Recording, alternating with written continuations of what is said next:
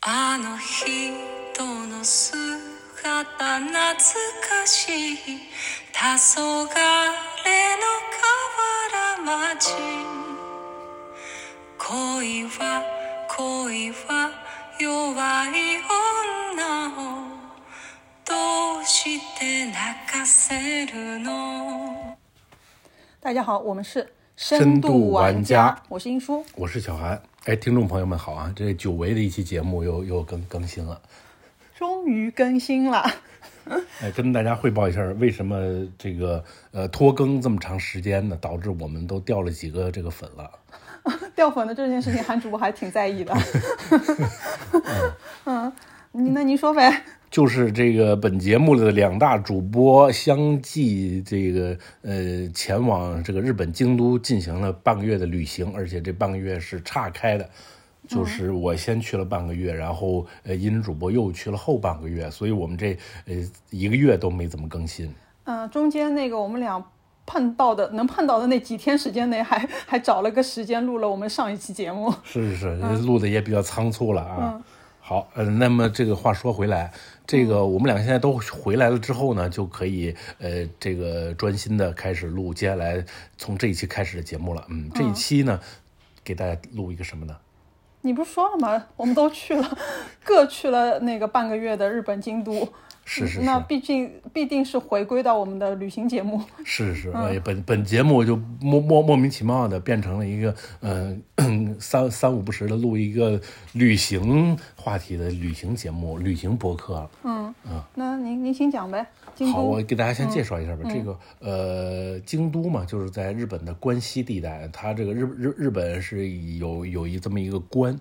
它这古也是古代的事儿了，这这不这不重要，啊反正。大概在名古屋附附近吧，嗯、官员合战嘛，这个呃这不重 要，嗯主主主主要的是东京算是关东，大阪算是关西，那么京都呢就在大阪的边上嘛，它算是关西地区了，它其实是一个日本的古都，嗯，它的然后呢，这是跟大家简单介绍一下它的这个地理位置嘛。然后它的，它它是个古古都，它是一个什么什么意思？它最嗯突出的特色是它有一点仿照我们中国的，呃古城，像什么长安城啊什么这样，它就是把整个街区然后设计成那种呃横平竖直竖的直街道，然后布满棋盘格，然后用这种来划分它的街区，然后它的建筑也是我们可以看到那种嗯唐宋风格的建筑居多，嗯，可能宋代居多吧，奈良那边唐代的建筑居多。就总总而言之，我觉得是它是一个中国人到那儿不会感觉到陌生的一个地方。就是你会，呃有一种嗯唐宋的风气扑面而来。到了京都之后，嗯，而且那个它现在城市的一个规划的关系，它其实城城中的那个高楼还是比较少的，对所以比你较少呃基本上都是那种呃两层的那种居民的住户的那种屋子，对嗯吧？这我因为我不知道它具体的一个名称啊，所以你就因为一眼望过去的话，其实还是挺古色古香的一个城市。是是，所以它是算它即即使是对日本人来说，它也是一个古都了。嗯，它不像东京那种嗯就是繁华的大都市嘛。那补充说一下，就是我们俩分别去呢，其实一呃韩主播呢是因为以前在那边嗯、呃生活居住过一段时间，所以他是故地重游，可以这么讲吧？啊，是是是，嗯，然后我我是第一次到京都，所以就是纯纯的一个呃头头一次 是是。嗯那么作为一个嗯初次面对初来它乍的到，对。嗯初次面对他的旅行者，你这呃玩了时间也不短，玩了有半个月嘛。嗯，这之后现现在留给你留下这座城市给你留下一个什么嗯主要的印象呢？主要印象啊，这个城市其实还是属于那个慢慢生活的一个地方。慢生活，对对、是是是，嗯，呃呃，怎么讲慢生活？就是当然，它那个地铁里面的人还是在路赶路的走啊，就相对我们就是国内的一些地铁的一个状况，因为上海的节奏非常快嘛，地铁里面就是、呃，不管年轻的年纪大的，在那个上下班高峰的时候是非常快的步速，那边也是会，但是呃，相对的也还好。更快是吗？嗯，那边没有上海比他们快多得多得多了， 那边是有序的快。嗯嗯，但是说它慢生活呢，一个是它那边的，嗯，就是所有的街区巷道，就是你就感觉呃呃，就是他没呃没有很着急慌张的去做一个事情，就街区和巷道，啊嗯，因为因为他那边那一个是古都，还有一个他们有一些那个就是普通的那种呃沿街的生活的小店嘛。嗯，像我是我住的那一片区域，它有一家店我是从来没有看到它打开过的，为什么呢？因为是不是已经倒闭了？ 不是不是，他他写着那个每天可能是我上次特地凑近看了，他写写着我那记得好像是两一点到五点是他的那个呃开店时间，嗯，所以我出门再怎么晚，我好歹中午也出门了吧，所以他还没开店，哦那五点我回来，他肯定是必然是关店的，闭店了。呃，对，然后可能一周还有一到两天的休息日， 所以我是说以这个以这家店就是，呃，为那个就是一个呃，就是就是展开的话，我觉得他们是非常的就是没有那么急卷对，没有那么急着赶赶着去那个生活的和经营的样子。是是是是是，就我在那儿待了一段时间嘛，住过一段时间，也给我的感觉也是这样的，就是非常平静和和淡然的往前推进，呃，很多事情吧。嗯，这点和其实和他们的日本其他城市，比如说东京也不太一样。刚才你提到这个呃地铁步速来说，东京真的超快，就是整个城市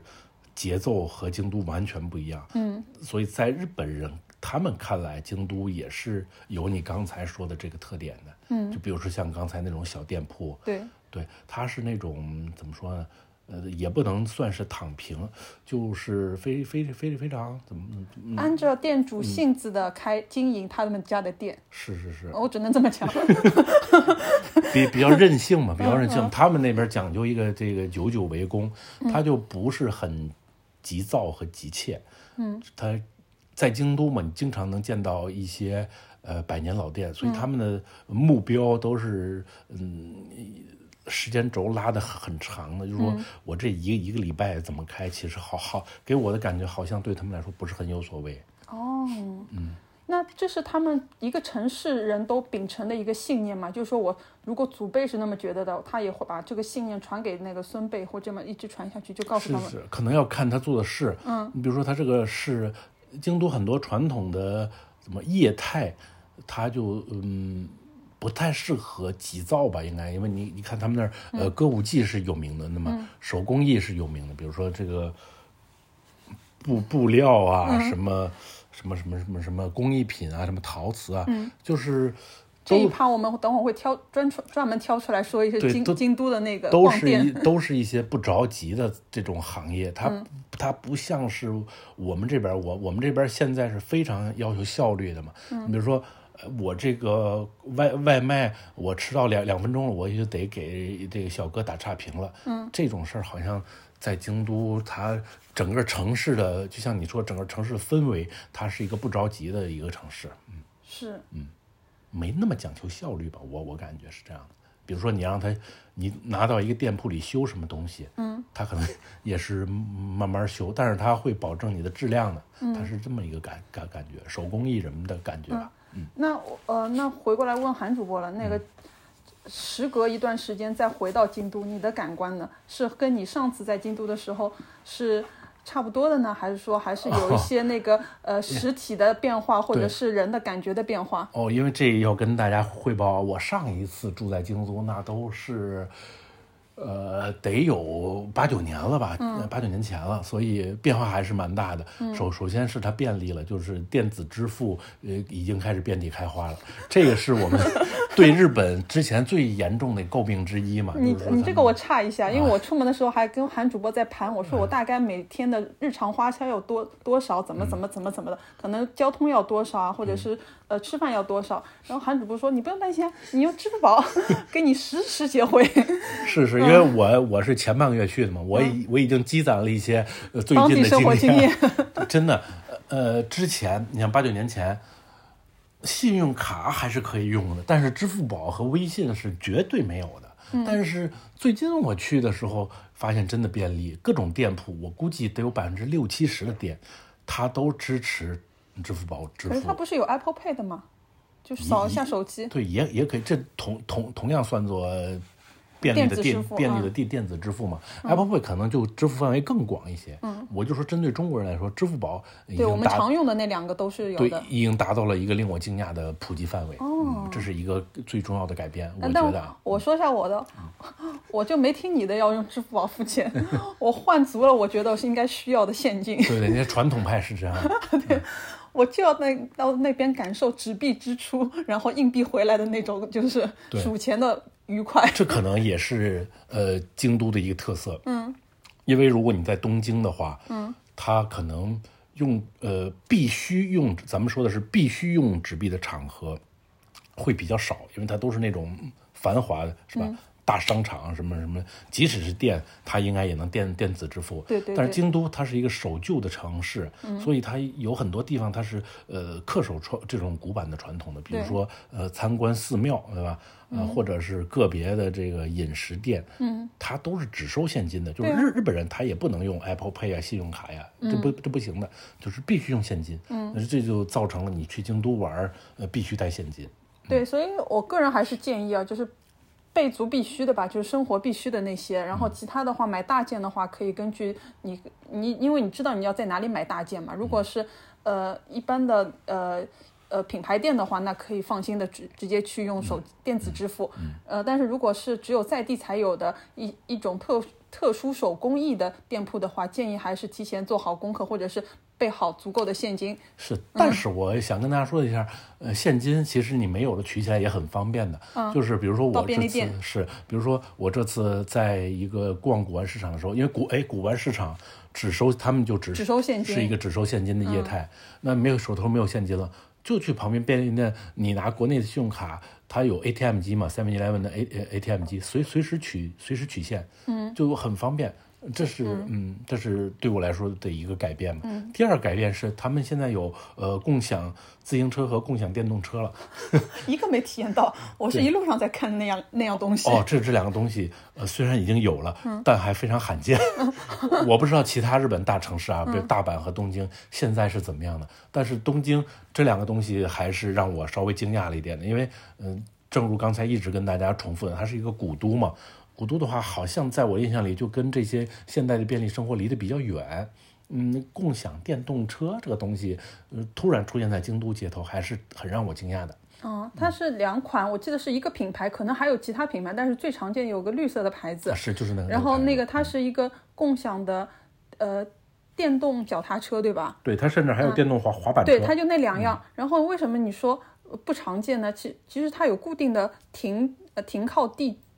地对点，对，因为它嗯我住的地方，它旁边正好就划了一个小方块，嗯，就是就那个小方块只停这个共享的是不知道单车和滑板车。是不知道他们品牌和京都是怎么谈下来的，这嗯种算是独、独家合作了吧？就是嗯我没见过其他品牌再在室内公共的地地地块上划线的了。啊，就是类似那种停车线嘛，嗯他们在各个地方都会画那种小块儿，它不像我们这边共享单车就随随便停，对吧？嗯哦，没有， 共享单车还是建议你要停在规范的那个，就是什么？哦，你、你说的是上海，对啊，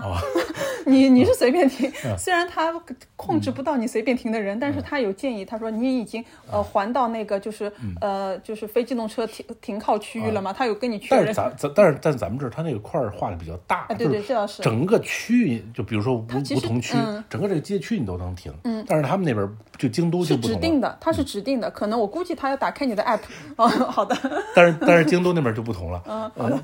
它就是画的非常小的一块儿，嗯，就像类似于一个停车位这么大小，对对对嗯对对，而且它不是很密集，所以你还虽然说是共享交通，还是比较没有那么便利的吧，嗯嗯，那说说便利的呢？ OK，呃，便利的交通方式，我们待会儿再跟大家聊。这不是我对我来说京都的变化嘛？嗯，第二个变化就是有了共享交通工具。共享交通工具啊，没没没变的呢，就是正如你刚才所说，京都人的那种呃人对我给我的那种感觉，还是永远不会变的吧？嗯嗯嗯嗯嗯，就是一种嗯恬静、淡然、放松，但是比较有精气神儿。这个我不太知道怎么来形容，就是你走在京都的街上，会看到那些不管是京都的大妈，嗯，还是呃和服的那些艺呃妓小姐姐，嗯，呃，就会感觉到她们有一股精气神儿在，不知道你有没有这个这个这个感感官上的感觉？我倒还好，就整整体可能没有你那么明显嗯吧，但感觉那边的人还挺中规中矩的，嗯就是那种中规中矩，就是说，如果你到，因为我之前在日本也就去过那个东京这种大都市，嗯大都市里面你会感觉，就是单看穿着的话，你会觉得有一些呃，可能我们平时看不到的比较那个时另类尚的，哦，另类，对嗯吧？又也可以说时尚另类，或者是出格的，或者是比较呃呃呃，就是眼睛一亮的那种打扮。但嗯是京都的话，我觉得是属于保守的，它保守到就是你甚至于觉得在上海路上可能会穿到看到那个另类的一些呃年长一些的人的打有另类的打扮，但是那边没有。上海年长的人有什么另类的打扮？你贵区不是 随便上街都可以看到吗？哦，你对吧你指的是那种稍微 fashion 一点的打扮，嗯对是吧？啊，对对，这个也是我刚才想跟大家谈的。就是京都给我最嗯一一个是比较深刻的印象就是，它好像就是活在一个时代剧片场里的，整个城市都像是那种电影拍摄现场。嗯，因为它的有建筑的原因，嗯，有风景的原因，那人也是一个原原其中的原因之一嘛，就是你在呃日本任何其他的地方，你嗯去穿它的、呃传统服装，比如说什么和服啊，什么这个那服啊那个服的，嗯就会稍微有一点儿这个这个这个这个嗯异样感。除非盛大活动和节庆的时间节点，对，就是就路会上可能会和有一和些嗯和你周边的大都市有点格格不入的感觉。但是在京都，你无论何时何地穿传统服饰，都是可以马上就融入到它整体城市大背景中的，这我的一个感觉。嗯，我原来还没那么明显，直到我有一天开始逛公园啊什么的，那种就是拍摄的，都是一队队在那边走了。我就哦，那么多，就是感觉到多的时候呢，因为如果你都是东亚人的脸，其实我还分太不不清楚，如果他们不开口说话，但是有很多西方人的脸，嗯，就可能那个人高马大的那个就是。呃，欧美人也穿着那个当地的 呃本土服装，还有一些就是感觉是那种呃东南亚的人，也、也是他们哦嗯可能也包着头，但是呢下面是穿着那个当地的服装，就是感觉还这个还挺让我印象深刻 的。那可能是是因为从很久之前就他们就大家都喜欢去那儿，这叫什么旅呃旅拍，艺术旅拍，哦，去那儿穿传统服装，就跟我们这儿一样，就是大家会穿呃维吾尔的衣服去呃喀什古城里面拍照，可能、呃想法是一样的。但但是之前的话呢，人数可能还没那么多，就管控的他们其实不怎么管。嗯，最近几年我了解到的一个新的变化就是，比如说你穿着和服，就是那种真的是商业旅旅拍的话。到它京都有一个著名的景点叫南禅寺，有一个很很古色古香寺庙。之前它是不管的，现在你如果穿着和服到里面拍照，大和尚是会把你的相机摔摔烂的。就他们非常介意，对就是自己的呃工作或者是呃生活的地方被当成旅拍的背景板了。是，可能有个别和和尚会非常介意这个事儿。嗯，其实还是有道理的，因为呃就就我们认知嘛，就是嗯在寺庙里面，其实还是要尊重寺庙里面的一些那个基本的规则。就是像京都的话，嗯其实你那个、呃寺庙的大殿里面的就是佛像什么的，是不能不不允不允拍摄嗯的。对对，这就跟大家提前提醒一下嘛。可能等会儿还会聊到一些其他的小细节，是是是要注意的一些当地的，要尊重当地的一些小细节。是是是，可能京都这个地方虽然街道上也好拍，可能最嗯出片的，呃，还确实是寺寺庙，因为它庙太多 了嘛。它不好拍到是啊，这呃我们待会儿说寺庙的时候再说吧。行，嗯这一那你不如现在就就说你想说什么？我想说，就是有一次我就闲呃闲着，我要去到一个目的地，但是途经了一个叫方广寺的地方。方广寺哈，嗯，方广寺它其实不是知名景点，我只是途经，然后看上面可以去，我就是上去那个闲逛一下。呃，它有一个可以参拜的一个小店。然后呢，那个就是，但是上面就明显写着不能摄像，但它旁边有一个反光玻璃，嗯反光玻璃反映反出了那个方广寺寺庙园呃庭院里面的一些树木，嗯就很好看。我就很想拍那个反光玻，就是小嗯店旁的反光玻璃里面的反出的景，但是碍于那个就是已经人家提醒你了，不能拍照，哦所以嗯那我知道，它这种小店不让你拍照，它多数是出于这个。呃知识产权的问题，哦他是吧嗯他比如说他售卖了纪念商品，他不想被你拍下来，怕怕你没有，它就是可以参拜的那个地方，是有佛像的地方，它哦旁边有个反光玻璃，不是哦商店了，不是商店啊，不不是小小的店， 呃，就是殿堂的殿，哦不是明说那个哦商、哦哦商品的店。明明白明嗯白明白，然后对嗯对对，然后那个呃，我就说嘛，就是就就是全靠自觉，因为那边也不是一个旅游景点，当地人也没有什么人是这样。啊、我就这么这么提一提。哎，我嗯们既然都提到这，不如把这个大话题给他聊聊了就完了。就是嗯日本给我一个，呃，还有一个非常深的印象，这也是呃不不是就是京都，嗯，还有一个给我非常深的印象就是庙多，这不是对京都一个最代表性的特点了吧？应该算是。呃，确实，它嗯它的密集程度啊，我就感觉跟那个苏比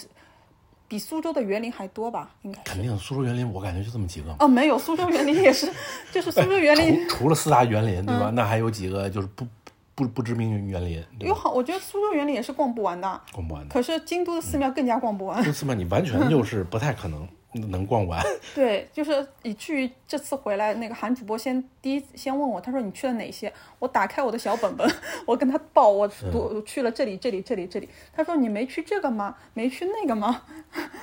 啊，然后那个我就说好像确实没走到啊，就是以至于我们俩去过的寺庙可能是完全的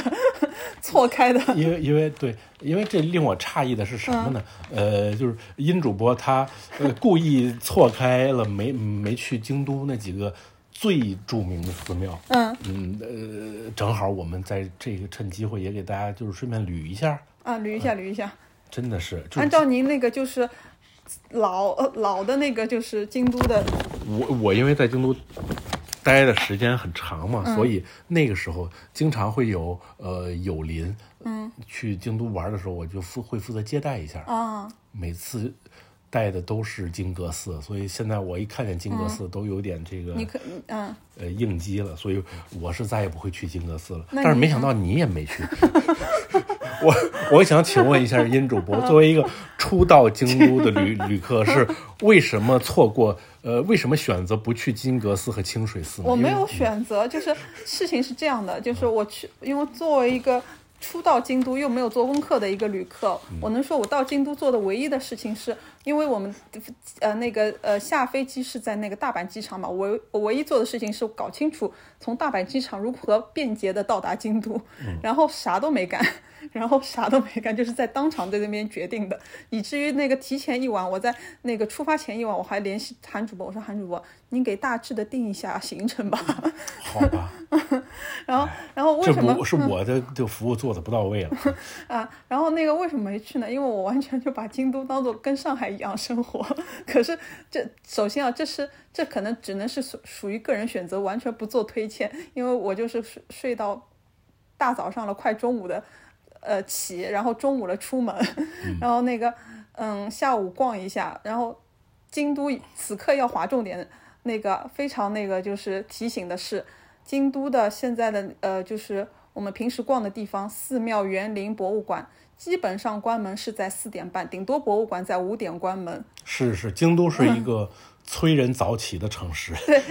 你因为 你玩你一不可旦以嗯起晚了，一一天就只能玩一个景点。 对你不不可以像我这样什么中午才出门，真的你只能在下午三小时待在一个地方。 对，你就必须得是早上八点起床，九点就出门了，因为比如说这种店铺，店铺可能开的稍微晚一点，他们会十点十一点开，但寺庙真的都非常早就开门了。大和尚们起的是真的挺早的。嗯，再不这呃，然后那个就是，呃，如果你要去市集的话，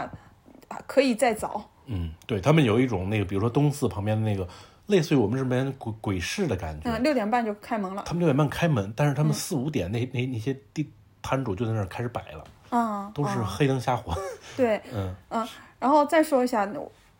呃，为什么这些都关的那么早呢？一个是可能也有冬令时的关系，我不知道那个它夏令时怎么样。嗯我去的是十一月份的下半月，下半月的时候嗯四、点半就已经开始日落了，就五点钟肯定是全黑了。是这样，这里面呢，我我我总结我的生活经验，一方面是有这个呃日本人的一个整个的整体的因素在吧，可能另一方面，我觉得这是就就就是所谓的他希望有一些呃下班之后自己的时间，嗯，这他不像是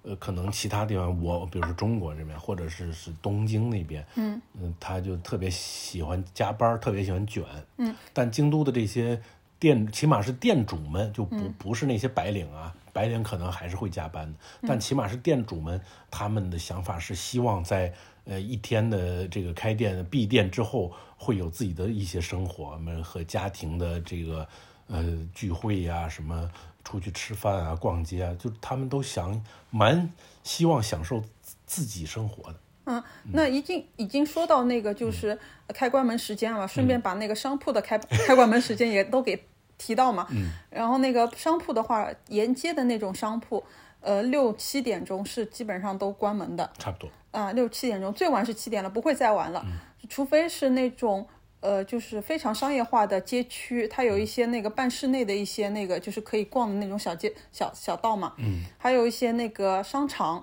它可能稍微晚一些，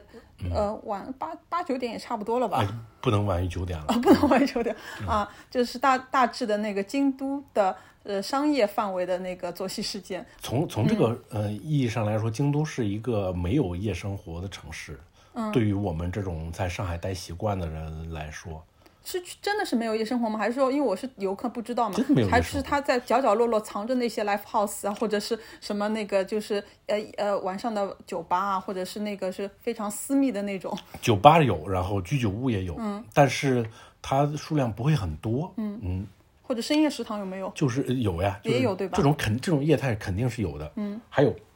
深夜咖啡馆。嗯，我去了一个咖啡馆，它甚至营业到半夜一点钟。 所以说这种，但这种呢是那种星星点点洒落在这个街区里面的，但、但是比如比如说一个居酒屋，它是营业到两点钟的，都是邻里街坊的会在里面喝点酒啊，朋呃就是那种朋朋友友的，在里面喝点东西。但是你一旦出了这个居酒屋，你会发现街上就是漆黑一片，空空荡荡。你还是真的晚上有去过这种地方？哎我我晚上我在那边就没有夜生活， 我起早我我夜生活还蛮丰富的。是吧？那你说说我我只是说，它这个城市给人的感觉是似乎没有夜生活，嗯，就是刚才说到哪儿，就是你一出了居酒屋，那个街道就空空荡荡、空无一人，嗯、呃，黑灯瞎火，嗯，就是给人一种没有夜生活的感觉。而咱们这边是有一某某一些街区是、呃晚上仍旧非常繁华的，是对吧？他们那边不是，他就是呃以以点为为为为那个什么，就是你，而且对外来游客可能还不太友好，嗯，他就是没有那预个约制吗？不是，它没有那种，比如说霓虹灯啊，因为是京都嘛，它不像是大阪和东京，它没有那种外呃外面挂出来的霓虹灯啊，就是怎么样。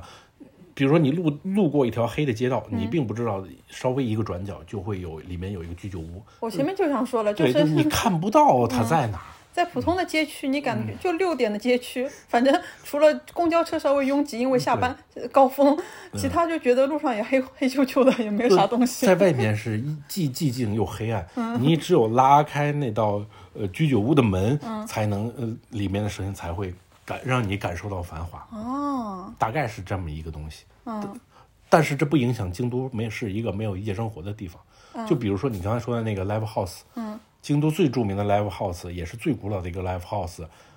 它的时间，嗯，也是下午五点钟，它就开始演奏 了。呃，那你看，在我们这边一般都是吃完晚饭，然后朋友们会去一约着一起去看 live house 嘛。嗯，给我的感觉应该是七八点钟才开始。嗯，但是那边他们九点钟就，呃，他们五点钟就开始，九点钟就结 束了。哦就是你九就九点钟之后，这个 live house 就关门了。哦嗯，也不知道他们下班儿下这么早是要去干嘛。 吃晚饭 呀，对他也是演出好吃晚饭的嘛，对你就是也想考虑到人家。就即使是 live house 都结束这么早，可见其他的业态也都会结束的很早那。没有 club 啊呃 club 这要分情况了。哦， club club 是是那是另另外一个一一个业业态了了，嗯嗯，好的 好会的。会有呃小姐姐在里面陪酒的那种，嗯啊，她她是会开到很晚的，哦，会哦开到呃通宵吧，估计开到凌晨，也也说说不定。那你你可以去他的那个街区， 啊那他们那种演出市场也那么，就我我说就是平时我们在上海可能会看话剧、看音乐剧、看那个脱口秀，它可能也有类似于什么嗯有的有呃的什么落雨啊，或有者的是有的那种表演场所。有的有的那那些也是那么早吗？也也是这么早。一般来说，他甚至还有下午场，就是下午两两点钟就开始了，然后工作日也是下午场呀？周末吧，可能哦这哦嗯这种想必会放在周末的。然然然后就是呃五六点钟结束这下午场，嗯晚晚场的话再晚也不会超过九九点了，哎，我在那个地标的地方，因为已经说到这个演出市场，嗯因我为在四四条河园町就有一个大型的歌舞伎表演场所。我我我看到那个就是不是我不知道是是呃应该不是歌舞伎，它就是宝冢的那种风格，啊就是那幢楼，它不是门口就贴着那个大海报、大明星的那种样子吗？然后我我我以前一直没搞清楚，我以为这是宝冢的那个类似于那个关西分部啊之类的，嗯 然后后来我才搞清楚，因为那个宝冢就是那个大宝冢阪宝冢大就是阪在关西嗯对的，就是大阪起的嘛，然后那个。嗯，它上面有三个呃女演员，当中有个是一看就像一个中国人名字一样的，叫杨什么木嗯木易杨。然后说哦，这这还是那个叫什么南艺，哦，他他演的是那个是男生的角色，对吧？然后我觉得哦，还真好看，我还很想去体会那个，但是那个好像票价也挺不菲的。那个好像而且还要提前买，就不是对啊那吧种不是不是我们就是到那儿哎就买买一张票就进去了的对感对觉。嗯对对，但它是一个剧场的形式，也一幢也是一一幢那个像古城的一幢楼一样，在非常繁华的街区的一个街路口，是是，宝冢的剧场还是嗯嗯是宝冢对吧？因为他们呃呃这个歌舞歌舞歌舞团他们比较有实力嘛，嗯，或者是这个歌舞歌舞伎演练场，在京都这些呃一呃表演场所，它都是很建筑都是非常豪华的，因为比较嗯有实力嘛。而且很意外，就是我是到达的第二天，然后我在那个坐呃电铁的那个公交车、呃电铁的那个旁边旁座，那个京都人就打开了当天的报纸，我记得很清楚，是十一月十五号，然后报纸的那个就是标题下的一个一个竖栏上面就写保种什么什么，就我认得的汉字都是保种什么什么，好像是那个保种的一个新闻，它出来一个解决方式。嗯，就那时候保种有女演员好像有什么事情嘛，我就我就尽力的想蹭隔壁人。就此刻我有个感觉，就是如果你在国内像上海坐地铁，你只能蹭到旁边人的看的短视频，然后你在京都那边你坐的邻座，你就可以蹭人家的报纸看。哦，现在他们还在看报纸呢，啊，是一个男士，可能是呃，对，比比较老、比较老派的一个也人吧，呃呃中年男士，但是我也没想到他可能把家里订的一份报纸带在路上看吧。 有可能，有可能。嗯咱们刚才是从哪儿岔出来这个话题？我记得刚才是要谈京都的寺庙的，哦那再讲回寺庙，讲到哪儿了？讲到你讲为什么不去金阁寺和清水寺？那不用说啊，你先把你觉得必去的几几个寺 庙说点出来嘛，对吧？必然后去的几个然后寺庙呀必几个必去的，或者是说你这次去的印象深刻的寺庙。我这次根本就没去寺庙，我我先跟大家汇汇报一下吧。这个以以我的经验来说啊，京都它的地理是其实是这样的，它是一座盆地，它是三面环山，南面嗯平原直通奈良和大阪，嗯，然后呃东西北都是环山的，所以它这些寺庙基本上都是依山而建，嗯，那也就是呃代表了你如果是住在这个京都市的正中心的话，嗯，你如果要浏览这些古寺的话，你要哎往往往山区走，嗯，当然它这个山区也不不像不是是我很远们说的那种太郊区，它这就非常近，给人一种市中心的感觉。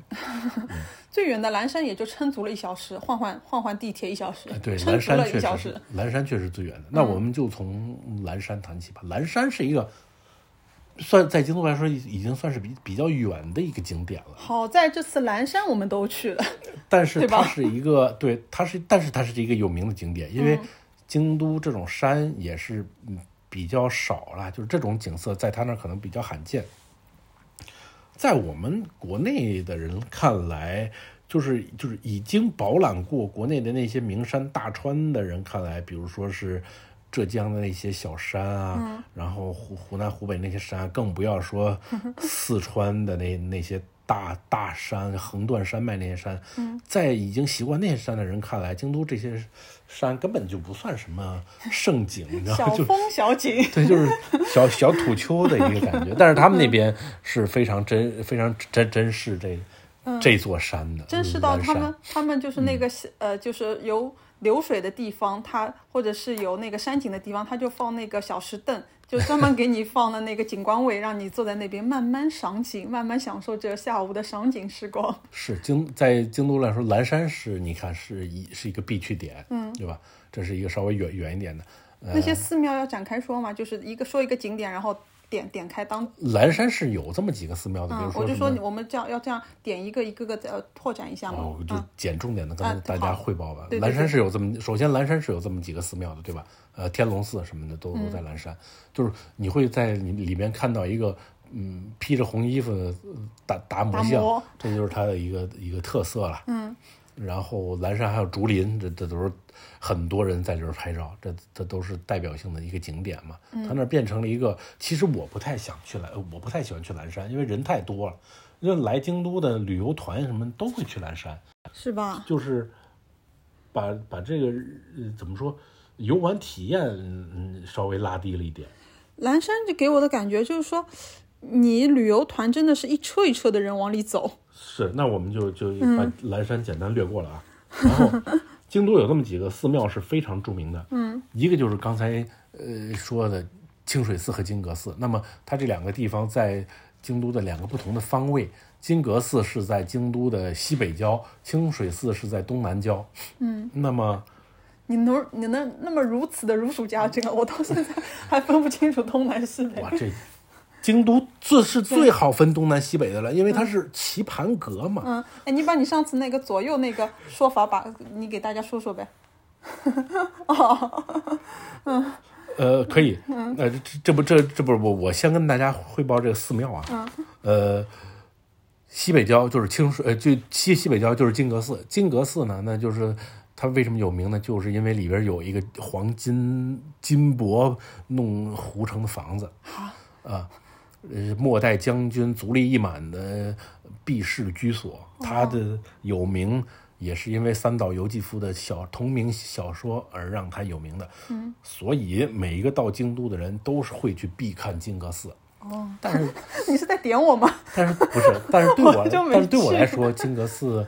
可 以去，嗯，不必那么去，也对是啊，你因的为嗯功课里面没跟我说金阁寺啊哦，有，好像有。也也是因为也是因为游游游客太多了，所以有一对我来说有点拉低了它的游玩体验。嗯，我总是觉得，就是如果一个地方已经就是到那种摩肩接踵，就是你这脚都迈不开的地步，就无论它再有名，嗯你的游玩体验肯定也不会很好的。所以这个时候还不如去京都的呃街头巷尾逛一逛，就是有一些。嗯，总会你偶遇一些不知名的小寺庙，嗯嗯你在外面看它的门也好，或者是走进去看也好，会有时候会往往会给你一种呃意意意想不到的游玩体验，啊这种我比较推荐啊。嗯嗯，然后这是金阁寺，金阁寺旁边就是它是三个寺庙连在一起的，就是隆安寺和仁仁和寺。嗯，会看，就不知道为什么仁和寺突然火起来了。它好像是因为什么，呃，里面有一个枯山水，嗯，就枯所谓日本的枯山水嘛，也是让咱们看来有点小小小家气的。它就是 用用一些小石子儿来铺满一个地面， 嗯然然后刷一下，对，用用那种猪八耙戒子猪耙八子戒的那那种耙九子九齿钉耙哦，，嗯，然然后后然后刷一出下的那个刮对对出对那个呃，就是图形吧，也不是说是是规律的那个呃，就是曲线哎，这和你不知圆道弧，这你不知道了。它的一它的目的是什么呢？然后他会还在里面放两块、放三四块石头嘛。嗯，这个他就是为了那之前的那种禅宗僧人，他不方便游览名山大川的时候，他就以这个。刚才刮出来的那个线为波浪，那就是海的意思。嗯，那那石头就是山的意思。嗯，他就是坐在庭院里，他就可以看看山海了，就是这么个意思。哦山水嘛，不是，他只是为了满足自我的一种这个这个这个这个想法，哦，所以说那个小石粒刮出来的算是就是大海的意思。呃波浪，然后那个放的石头就代表山嗯山哦哦，就就是总而言之，呃，旁金阁寺旁边的一个一个寺庙是以这个而而闻闻名于世的。嗯就是说它可能是庭院里有有几块是放了几块石头，然后你从不同的角度看呢，又是不同的数量。然后很多欧美人成天在那数石头，就是我这个角度十二块，我这个角度十五块。大家每天在那儿玩这个 他们是从哪儿学来的这个的？攻攻略上呀，这个啊是是非吧常有名的一个景点。 你说这个攻略我，嗯我补充一句啊，我在路上还是看到那个，嗯、欧美人还是拿着一本攻略，在那个边阅读攻略边迈开步子的。之前是大家都是拿那个 Lonely Planet，嗯，现现在拿什么不知道。现在京都有一个好的地方，你一下了京都车站，它有一个什么总和观光案内所，嗯，你就里边是这个无穷无尽的攻略小册子，你一进去就拿着嗯看就完了。就在京都站那边。对京都站一一出站台你能看到，你怎么不提醒我呀？嗯，我觉得你肯定不会错过的。你你没看到吗？我都没拿 呢。啊，你可能只是那么没，重要的你肯东定西嗯只是没没你你你你可能只是没进去，一一般来说是不会看不到的。哦，我知道了，买哈鲁卡的那个这个口呃，子对旁边。嗯对，这不重要了啊。你然后然后我想想啊，这金阁寺地块儿就介绍完了，然后它的东南方向就是清水寺，嗯，清水寺是五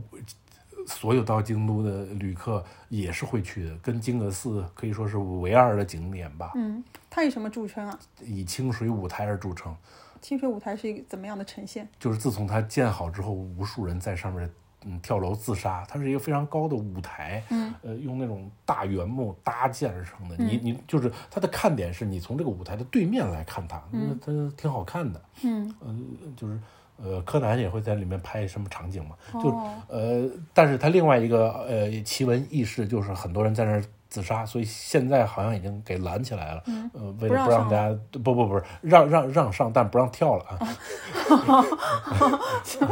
啊，那真的是围得挺严实的。 对，然然后这这是清水寺的一个看点，清水寺另外一个看点是它在东山上嘛，也就是我们说的，就是京都这不盆地嘛，东边的一个小小山上，你站在那儿。金阁寺好像不能满足大家这个要求，因为它的海拔还不够高。嗯，西北的山是嗯稍微有点矮的，但是在东山上，你是可以站在山上眺望京都整个全城的，就是有有一个哎，这是景点的感觉。哦嗯，你到那儿，然后清水寺还有另外一个嗯，值得大家玩的地方就是清水寺进，就是进庙之前的进这个山门之前的那个山道，嗯，我们叫所谓的二年版和三年版，嗯，它就是一个商业街了，嗯，像，但是它不同于那种嗯过于同质化的景点的商业街，它是那种会确实是有很多京都的呃古呃古古店铺开在那个地方，那也是一个传统的商业街区，所以那个街区在人不多的情况下还是值得一逛的。人不多的情况会有吗？我那个那个那个街区，你根本走不，就是人多的时候根本移动不 了，啊所以这个时人候不，多的时候会有吗？嗯，有呀，很多小姐姐，嗯因为那个那个街区拍照很好看。 哦，二年版和三年版，它不是直直的一条通向清水寺的道，嗯它是类似于我们那种呃之字形铁路那种，它是之字形往上走的，嗯所以在那个地方拍照是最出片儿。它后面还有一个呃五五层塔，哦，嗯所以拍照非常出片儿。很多小姐姐为了避开人群，早上五点钟去那儿拍照，那么拼啊！嗯，是当地小姐姐还是肯定肯肯定是旅客小姐姐，哦因为这些我都是在小红书上看到的。我说教给大家一个拍照攻略，就是嗯让要嗯就是五点钟过去，就是在没人的时候是要最不怕累起得早？是最出片儿的。你拍完再回去再睡嘛。啊然然后这是早上嘛，晚上那个地方也有看点，因为那个那个那个地方相对于我们刚才说的那种京都这个漆漆黑黑灯瞎火的那些小路，那个地方给的灯是非常足的，咱也不知道为什么啊，路路灯特别亮。然后就是你，你走，你比如说半夜，我我有的时候，我曾曾几何时，我半夜两三点钟的时候还还在那儿晃悠呢，嗯，就是路上的景色非常好，因为路灯够亮嘛，嗯，所以它那些古代建筑啊，就那那时候已经没有任何人打扰你了，嗯，一个人在那儿非常享受，哦，嗯，这是玩儿清水清水寺寺，地带的一个小经验吧。嗯，然后就是剩下它数不胜数的一些小寺庙啦，比如说什么南禅寺、呃高台寺、青莲院、永观堂，这些都是在东山这一溜排下来的。什么什么银阁寺，对吧？嗯嗯，嗯这什么什你么。终于数到一个我去的 去过的寺，你前面在数，我说没办法没你印象没没办，法好像没去过呀。 你终于数到一个我去过的了，有的寺庙它是这样的，有的有的有的寺庙你可能就是虽然看到它了，但是你忘了它叫什么了，这这可能性是非常高的。嗯，对吧？然后那银格斯我好嗯像说就是银银格斯，因为它跟金格斯名字有点像，所以让你记住了，我是这么理解的。对，但但我是实体去了嘛，它其实你拿到那个买好门票，拿到它的那个地图的时候，你觉得哦，这个地方好像很大，因为里面的景点它都写的非常的具具体和详细。然后其实呢，它就是一个呃单向的一个顺路的道，然后从那个平地走上一个半山腰的山坡。嗯，我我是赏夜去去的嘛，就赏红叶，然后基本上都是一步换景的，你可以在那边看看红叶。但你说的游客多呢，我银格斯倒没有感受到。银格斯呢，就是我在里面就是感受到都是去秋游的学生，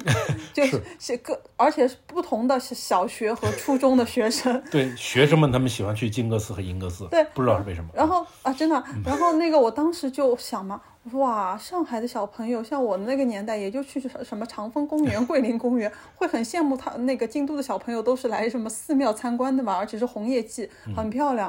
哦哦，后来就就感慨了一下，对他们，呃，刚才给大家介绍的这几个，就是就是跟报菜名一样的，是这个东山那边的、呃、很有名的寺庙景点。嗯，那京都，嗯，市内还有比如说平安神宫那个嗯区、那个区块儿，那个区块儿现在其实是被京都市呃营造成是一个艺术街区了。嗯，它比如说有美术馆，有呃有这个美术，还有一些鸟屋书店，对小型的家族美术馆都、嗯它都在那边，因为东山整体来说它是一个呃呃一贵就是呃房价比较高的街区，嗯，别墅区可以可以这么理解，那些有钱的京都的大东家贵西族。夫啊， 有我随便 讲，西富倒不一是定谈不上有多富，但是都是但是东肯定是既富又贵， 哦因为那些有钱的大家族，他都会在那儿修一个占地面积很大的庄园。哦，这个这个我在那边有嗯感受到，就感觉好像里面是一个什么样，就是它你在外面就看到它那个松已经顶出来了嘛， 然后哇，大户人家，那虽然我不知道它是怎么样的，但突是出的特点是它墙特别长。嗯对啊，对你一对看到这一种地溜方，嗯长是一一溜，然后门口是有写他的姓氏的是，然后我就想哇，大户人家啊，这种大家族都在京都的那个东山脚下会有这种大别院。嗯，但是你可能以为，因为他那边有什么动物园什么的，你可能以为它是一个公共的园林设施，但是它是一户人对家，。啊其实不是，就是从从从古以来，有钱人是京都的有钱人喜欢住在那儿。啊，然后，哎，刚才说到哪儿啊？对，就因为这样，所以那些大家族的家族博物馆在那儿的概率也比较高，什嗯么住友家族的博物馆啊，什么三井的博物馆啊，什么什么之之类的。啊，什么藤藤藤井的友林馆啊，就都在那个地带，嗯，所以也导致了咱们这说的不是平安神宫片区嘛，那个地方就是小的博物馆和大的美术馆都很多，所以那个就是呃艺术氛围非常浓厚的一个街区，嗯，然后我我想想，东边这边跟大家说的差不多了，那就是你按照从东往西推，这就来到了鸭川嘛。嗯，鸭川的游玩方式，那就是你、你这个、先介绍一下鸭川是什么样的属性，在京都这个城市鸭川就是京都的母亲河啊？对，哦可以你要给这么大家说介绍一下，对，不然人家不知道鸭川是干嘛的，会会以为是一个景点啊或者怎么样。从嗯从北向南贯穿京都市的，也它不能是正中吧，正中偏东，从北向南，然后它到一个呃中心的汇集点，它有个分叉，直接岔开两道，写那个嗯稍微靠上了，那个是鸭川上游，嗯，两两两个岔路，然后所以呈现一个 Y 字形的一个。对，大概是在嗯那个地方，然后汇流之后，然后才是比较经贯穿了典贯的，穿了才是比较经典，大家会游玩的鸭城市川。主心轴，对，其实那两个岔路大家平时都不太玩，嗯好嗯的，就是这鸭川开始玩呢，就从那个岔路的那个焦点那儿开始往往外走嘛，就是那个呃跳跳石台的那个地方。嗯，就大家看可以看到一些影视剧的话，它都有一个跳石台的一个呃呃经典场景，就是河流中间会对嗯有几座巨石，还有一个大石王八，嗯、然后小不朋友止们一会个，有好多个大石小王小嘛。小朋友们可以在那儿就是徒步渡河这种感觉，嗯。然后对那个那个那个地方你你是可玩的，有什么有下鸭神社啦，嗯，什么鸭川公园啦，嗯，都在那个地方，对吧？嗯，我们记得有一期我们特特地说过一个《奇缘记》，大家可以回溯到我们嗯那个往期节目当中，说京都的那个七月份去京都不只玩奇缘嘛，呃，然后那个时候有说到京都有三大祭呃祭祀，嗯，然后鸭呃下鸭神社就是我记得是魁祭的一个对吧？是魁祭的一个起始点，是是是，魁魁记是在这个地方。嗯，葵花的葵葵祭，以后大家有兴趣可以呃也了解一下京都的那个三大的一个祭祀的一个活动。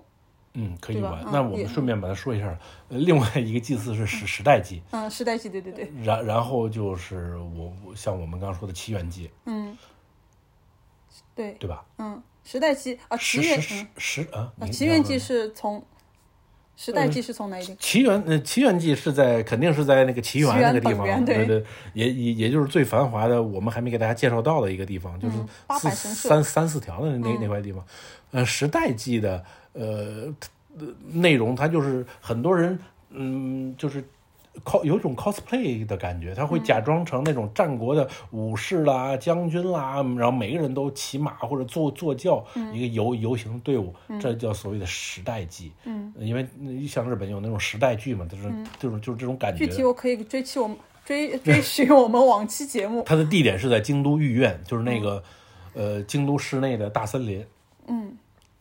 那那个御苑，我跟你说，嗯御那苑个就是鸭川的左边，嗯，就是等于是皇宫所在地呃前皇宫所啊，在对地，嗯对对啊，对 吧？现在已经搬去 东京了。可是它当中的那个皇宫中心中的那个地方，还是被很严森严的保护 着有可能这就个是因为天皇没准来京都放个假什么的啊！真的，它那个森严到就是你感觉一只那个乌鸦落在那边，它都会起那个明示作用，呃，明明嗯，就是那个语音的那个就是说话，它会说那个以三种语言，呃，来呃播报它里面的，好像哦。对，好像有三种语言播报，里面就是不要呃擅自的靠近那那个墙。嗯，可可能算是天皇的一个行宫吧。现在哦，原来如此。京都御苑呢，就是一个大森林，嗯，中央公园的感感感感觉给人，但是它没有中央公园这么大，嗯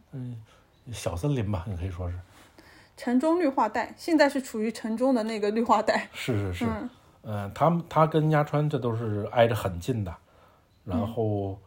你沿鸭川从北向南散步的话，你就可以，其实京都的嗯街头巷尾的这种叫什么？呃，街道你是很很很好能够定位它的，比如说沿着鸭川往下走，那就是、呃一条、二条、三条、嗯对对四对条、对五条、六条、七条。嗯当你走到七条半的时候，就到清水寺了。嗯嗯，然后再往下走就是京都车站。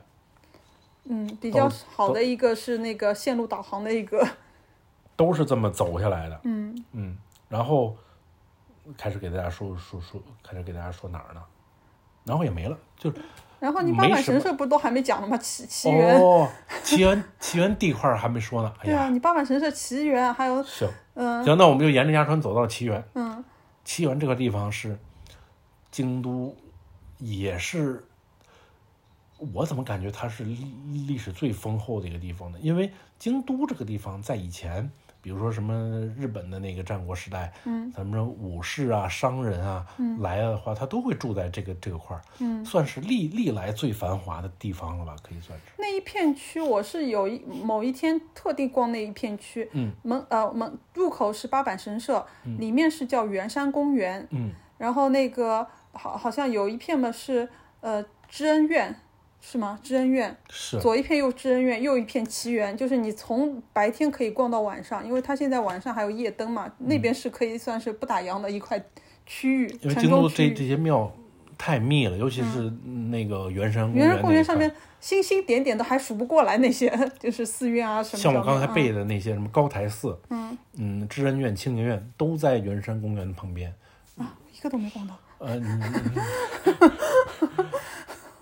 认真的逛了一个圆山公园。对，圆圆山公园也蛮好逛的，它中间有一棵巨大的樱花树，啊在嗯是吗三四月份的时候，在它这个落英缤纷的时候，无比巨大的一棵樱花树嗯，，那那就是呃，现在我补充一个，就是因为我去的时候是踩着那个红叶季去的嘛，像今年红叶季，我就是先看好那个网上的提前的，就是预计时间，然后大致归总了一下自己的行程，我是定在那个十一月的中下旬，基本上你到十一月的最后倒数第二周的时候，这个。呃，红叶已经正正开哦、正旺时了，正到那个气候的那个时候，然后反过来就是，如果错过红叶季呢，其实也没关系，因为在京都也有一个，因为刚刚韩主播说了最巨大樱花树嘛，我想说，那个京都也有那个赏花季。回头那个大家是在那个春天的时候，也可以到京都去赏樱花太可以了，就是京都的嗯对吧嗯樱花，在我看来比红叶漂亮。啊？是吗？嗯相对反其他城市呢？相对我个人而而而言，嗯，相对其他城市，嗯嗯那么又因为京京都的那个赏叶，它如果从那个一般我看那个赏叶地图上嘛，是由那个呃，就是由东京那一片先呃区域先开始，由上往下，然后慢慢的这个红叶就是慢慢的红过来，就是它可能是最末期的一一片那个赏红叶的地区。然后但是反过来，它如果是赏樱季的话，它刚好是是头一批赏樱的那个地区。它是反过来的，就是如果早樱在东京是在三月底四月的嗯话，在京都反而是在三月初，是这样的倒过来的。所以哦一方嗯面是这个时间原因了。呃，可能是纬度的关系。但是我不太看重这方面，因为因为什么呢？因为京都它之好看，它与早晚无关，它主要是景好。你比如说，我给大家举一个最最最最最最最小的例最小的例子，呃，在刚才我们说的这个奇缘地带，那不是有很多呃古老的那个小小旅馆啊、小餐馆啊，然后还有歌舞伎的地方。那么，呃，在旁边有一条河叫白川，白川上面有一个巽桥，巽就是我们这边八卦，呃，代表着火的那个乾坎艮震巽离坤兑那个巽，它叫巽桥。然后，那个那个那个桥的两侧，就是当樱樱花开遍的时候，真的是，嗯，全日本景景色排排得上号的，就是你不管它是呃开的在哪个季节开，它都是特别漂亮的。樱花，日本的樱花不在一个季节开呀、对呀、不它不是是他他不，你刚刚不是说有先后顺序吗？哦哦对对对我我那意思是，其实和它的布景是有关系的，哦就就是那那条河，然后。呃嗯，一一一方面它是有樱花嘛，我们还要看那个樱花怎么怎么放，对吧？哦，就是它放的好，然后它后面的背景板是什么？呃如果是这个时候，它就是那些古代的旅馆和餐厅，对吧？然后它往河里一漂，这个和东京的那种就是整整整个那种呃满满河全是樱樱花叶的那种感觉又不太一样，它这边会有自己独特一些风味，大概是这样。哎，那我我想了解，就是当时京都建造时候，它的那个景观园林，它有特地的去很着重的去强调和设计它吗？因为给我感觉，不管是那个街边小景，还是那个山上的大景，就感觉每一处就是你小归小，但是都是可都还挺错落有致的。我想这就是他们审美再现吧。嗯，然后甚至有给我感觉，因为我有一次也是到一个呃园林里面，有看那个专门的就是绿化养护的工作人员，嗯就感觉他们他们那种我们的养护工工作人员就感觉就是呃伐个木啊，然后修剪一下枝枝丫，就是感觉是一个体力工作人员，我嗯我我看到的，但是他们那边呢就感觉是一个精雕细琢细琢的那种，你看到的会不会是那种有钱人家大户请来的园艺大师呢？不知道，他就蹲在那边，你也没看出个名堂他在做什么，就感觉他是做一件大事情， 对着那棵那个绿植。好，我觉得关于奇缘这方面的话呢，还有一些话虽然还没有说透，嗯，但是本期节目的时间也差不多了，嗯，说可以留到下期再跟大家继续介绍。嗯，没问题，好，那那就这样先。先到此为止。好，咱们咱们京都上半期先就结束在这儿。嗯，大家拜拜，嗯拜拜我们是深度度玩玩家拜拜。